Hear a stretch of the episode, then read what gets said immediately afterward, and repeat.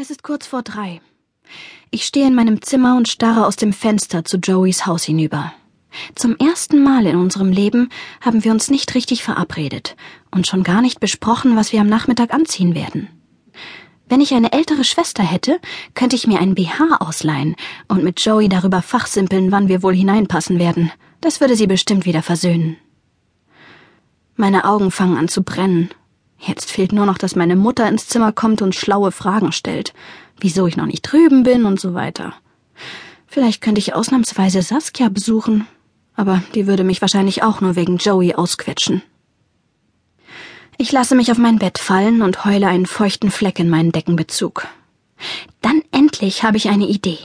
Der neue Pulli von meiner Mutter. Der ist gerippt, hellblau mit braun gestreift, also absolut nicht mein Fall, doch Joey wird's garantiert aus den Turnschuhen hauen. Das tut es aber dann nicht, weil sie gar nicht zu Hause ist. Ich klingle bestimmt fünf oder sechs Mal, aber niemand öffnet. Unschlüssig hocke ich mich auf die Stufe vor den Eingang, stütze das Kinn in meine Hände und überlege. Womöglich durchforstet sie gerade die ganze Stadt nach Busen und BH-Größen und behauptet hinterher wieder, ich sei zurückgeblieben. Plötzlich quietscht hinter mir die Tür. Miriam? Es ist die Stimme von Klaus, Joeys Vater. Ich schrecke zusammen und springe auf. Ich dachte, ihr seid zusammen weg, sagt er. Hat sie zumindest gesagt. Klaus hebt den Arm und schaut auf seine Uhr. Vor gut einer halben Stunde. Mein Herz schlägt so laut, dass das Blut in meinen Ohren pocht. Nein, Joey ist bestimmt nicht da. Sie ist irgendwo anders, aber nicht vor deiner Tür, Miri, sage ich mir und versuche mich wieder zu beruhigen. Hast du Lust, mal wieder ein bisschen zuzugucken? fragt Klaus und lächelt. Kannst dabei auf sie warten. Weit kann sie ja nicht von dir weg sein. Ich seufzte, denn im Augenblick habe ich das Gefühl, dass Joey ohne Probleme die halbe Welt zwischen uns schieben könnte.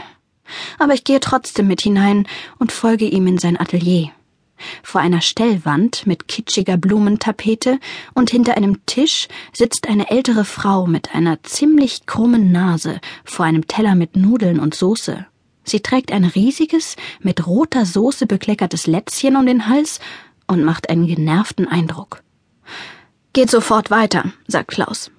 Er verschwindet hinter einer seiner Fotokameras und nickt ihr zu. Die Frau schiebt sich einen Bissen Nudeln in den Mund, reißt dann ihre Augen auf, hebt ihr Besteck begeistert in die Höhe und macht dicke Backen und einen Knutschmund. Fantastisch, ruft Klaus und lässt die Kamera einige Male klicken. Ich denke, das war's. Die Frau stöhnt und spuckt die Nudeln wieder auf den Teller zurück. Pfui Teufel, so ein Zeug kann man doch nicht verkaufen. Einige Male schon, bis es sich herumgesprochen hat, sagt Klaus und grinst mich an. So etwas mache ich jedenfalls nie wieder. Haben Sie gehört? Nicht, wenn es ums Essen geht. Dann musst du eben Kerstin engagieren. Die frisst schließlich alles, sage ich. Und die Frau guckt mich gepfeffert an. Aber sie kann ja auch nicht wissen, dass Kerstin ein Schwein ist. Für Klaus ist die Fotosession mit dem Schwein natürlich nervtötend gewesen, während Joey und ich dabei einen Riesenspaß hatten. Zuerst wurde Kerstin mit einer Megaportion eingeweichter Laugenbrötchen abgefüttert, damit sie schön satt und zufrieden war. Doch als sie die Schüssel leer gegessen hatte und ihre Besitzerin diese aus dem Atelier brachte, wollte Kerstin möglichst schnell hinterher und hat dabei ein paar Stühle und ein Stativ mit einer teuren Kamera darauf umgerannt. Schließlich hat sie aus Wut und Verzweiflung alles angeknabbert, was ihr vor die Steckdosennase kam. Klaus Schnürsenkel, die Tischbeine und so weiter.